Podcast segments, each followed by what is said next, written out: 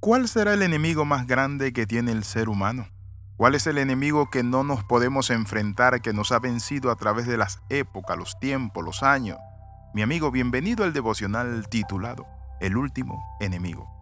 ¿Cuántas personas hemos visto morir?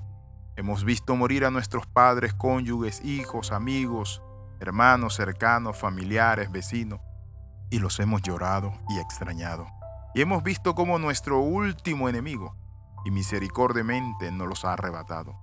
Pero también muchas veces ha mantenido al hombre bajo temor. El hombre ha buscado soluciones para vencer a ese último gran enemigo. ¿Cuál será ese último gran enemigo?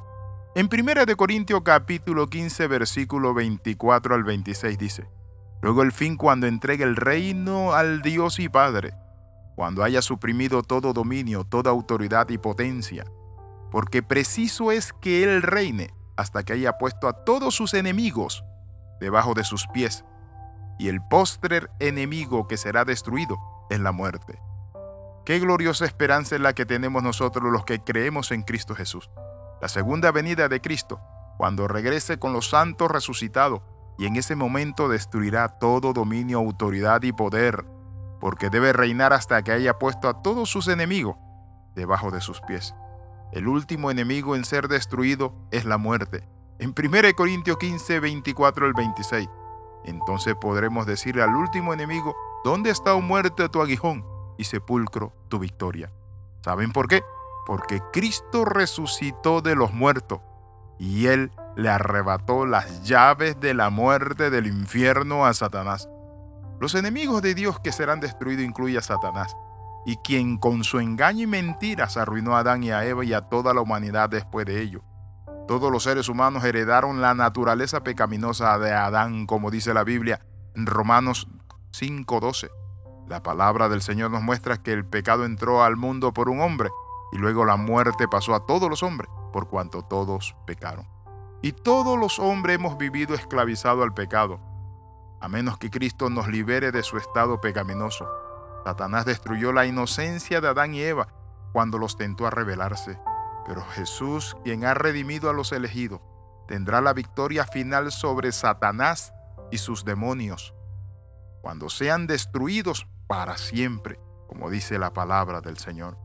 Otro enemigo a destruir es el pecado, el cual todos los seres humanos somos culpables de practicarlo y de estar esclavizados en él. En la cruz Jesús salvó a su pueblo del castigo y del poder del pecado debemos estar afanados. La Biblia dice, por nada estéis afanados. ¿Saben por qué? Porque lo más grande, lo más terrible, lo que nosotros no podíamos vencer, fue vencido a través de la vida, muerte, resurrección de nuestro Señor Jesucristo. El apóstol Juan describe la nueva Jerusalén que descenderá del cielo y quedará completamente libre de pecado. La Biblia dice, jamás entrará en ella nada impuro, ni el que hace vergüenza o engaño, sino solo aquellos cuyos nombres están escritos en el libro del Cordero de la Vida. Eso está en Apocalipsis 21, 27. Y en 1 Corintios 15, 26 dice que el último enemigo en ser destruido es la muerte. La muerte será la última de todas, porque es la paga del pecado, dice la Biblia, que produce la muerte, porque la paga del pecado es muerte, mas el regalo de Dios es vida eterna en Cristo Jesús. La derrota de la muerte por el Dios de la vida prueba la doctrina de la resurrección. Esa esperanza que nosotros hemos tener. Por eso dice la palabra que si Cristo no resucitó, vana sería nuestra predicación, vanos serían estos devocionales, vano sería ayunar, orar, esperar en Dios, alabarle, servirle y santificarse y guardarse de ese mundo de maldad. Vale la pena seguir y servir al Señor, porque Cristo nuestro Señor murió y resucitó de los muertos para que nosotros tengamos una esperanza viva.